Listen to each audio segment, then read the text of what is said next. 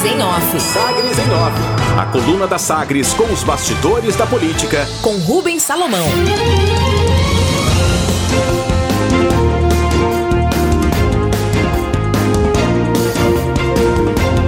Caiado adota discurso antipetista e relaciona Vanderlan à própria vitória estadual em 2018. Enquanto a equipe de campanha prepara eventos derradeiros nesta sexta-feira e no sábado, Ronaldo Caiado do DEM reforça também parte do discurso adotado por Vanderlan Cardoso nos últimos dias. O candidato do PSD tem criticado a aliança que, segundo ele, quebrou Goiânia entre PT e MDB e teve confirmação em discurso do governador. Ao lado do senador e do candidato a vice-prefeito Wilder Moraes, do PSC, ainda na noite de quarta-feira, Caiado alertou que os goianienses precisam ter responsabilidade na hora de escolher o próximo prefeito. Abre aspas. A responsabilidade de não eleger PT e MDB em Goiânia não é só do Vanderlan e do Wilder. A responsabilidade é nossa. Fecha aspas, afirmou o governador. As outras partes centrais do novo discurso de Vanderlan, com oposição à gestão de Iris Ezende e questionamento ao real estado de saúde do adversário Maguito Vilela, não foram adotadas pelo governador. No entanto, Caiado passou a relacionar o pleito de Vanderlan na capital à vitória obtida pelo DEM e por ele sobre o PSDB e o próprio MDB em 2018, ao afirmar que os dois projetos, o dele e o de Vanderlan, são combatidos porque se propõe a acabar com a corrupção. Abre aspas para o governador. É hora de mostrar nossa capacidade de reagir. E vocês sabem por que tem tanta gente querendo impedir que o Vanderlan seja prefeito? Porque não queriam deixar que eu fosse governador. Porque sabem que não vai ter bandalheira nem corrupção nos nossos governos, porque nós temos coragem de enfrentar os problemas de frente, comparou o governador Ronaldo Caiado. Chumbo trocado.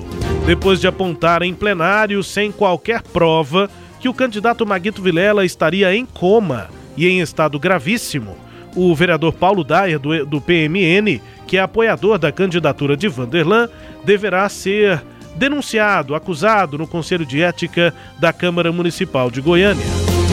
A promessa de representação contra Paulo Daia foi feita também em plenário pelo MDBista Andrei Azeredo.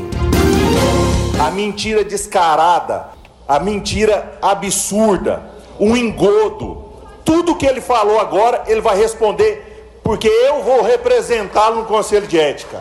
Essa casa exige respeito de quem foi eleito. Essa casa exige seriedade.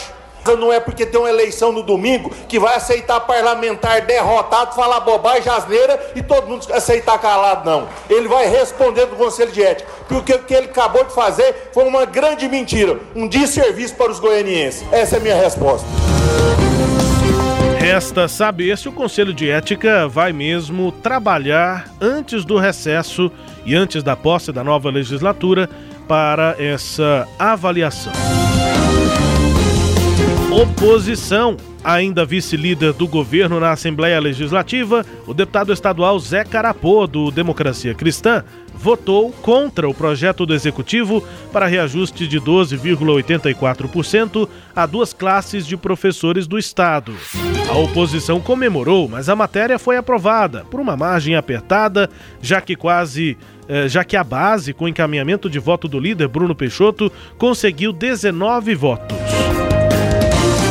Carapô perdeu a disputa pela prefeitura de Jataí e cobrava durante a campanha mais respaldo, apoio da base do governador Ronaldo Caiado no município. Ele agora afirma continuar na posição de vice-líder enquanto for da vontade do governador e não acredita em desgaste com o Palácio das Esmeraldas por conta da votação de ontem. Orçamento. O próximo prefeito de Goiânia vai ter 6 bilhões 460 milhões de reais no orçamento do ano que vem. E termina hoje o prazo para que vereadores apresentem emendas a serem encaminhadas para análise do relator Jair Diamantino do DEM. Emendas apresentadas pelos atuais vereadores, dos quais só 13 se reelegeram, para ser executada, executadas nas, na próxima gestão. No debate, o candidato a vice-prefeito na chapa de Maguito Vilela, Rogério Cruz, vai ter a companhia do vereador eleito Isaías Ribeiro, que é do mesmo grupo político do candidato a vice, em visita ao Secov Goiás, quando vai receber do presidente do sindicato, Ioave Blanche, um estudo sobre o desenvolvimento econômico de Goiânia. Destaques de hoje da coluna Sagres em Office, Leide Alves. Rubens, que salada que o governador fez. Ele, ele colocou é numa mesma saladeira o DEM, PT, o MDB, aliança que ele diz haver e que na realidade não há, né? Entre PT e MDB, a eleição dele em 2018 com a eleição do Vanderlan agora é para construir um discurso aí de que os mesmos grupos se tão, que foram contra ele estão contra Vanderlan. É, discurso de campanha, véspera de campanha, aceita tudo, né? Uma coisa assim que, que é muito impressionante. Ninguém precisa ter é, lastro com os fatos, com a realidade é, e com os acontecimentos, porque o, o que a gente percebe é que, passadas as eleições, esquece-se tudo que foi dito antes das eleições. Essa é a minha, a minha leitura desse, dessa salada que você nos ofereceu.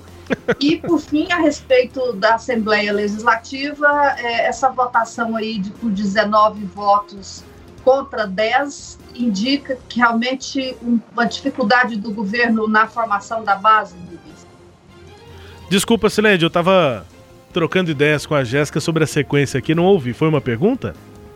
Uma pergunta. Eu te perguntei se é, a, essa, essa, aprovação por 19 a 10 dos votos do, do projeto de lei de piso para uma parte dos professores se indica dificuldade na base do governador. Sem dúvida, Sileide, indica dificuldade, a oposição está querendo é, se unir, né? A gente sabe que a oposição nunca foi grande, mas a quantidade de deputados que se posicionavam de forma independente tava em algumas votações acaba turbinando a oposição, né? E a base só conseguir 19 votos para um projeto que é, seria até tratado é, como se fosse de consenso, apesar de algumas críticas, apesar de não atender a todas as classes de professores, mas com alguma articulação se esperava que o governo não tivesse dificuldade para aprovar o piso dos professores. Então é, é, é uma votação é, que não é tão não exige tanto, ou, ou em, te, em, tese não exigiria tanto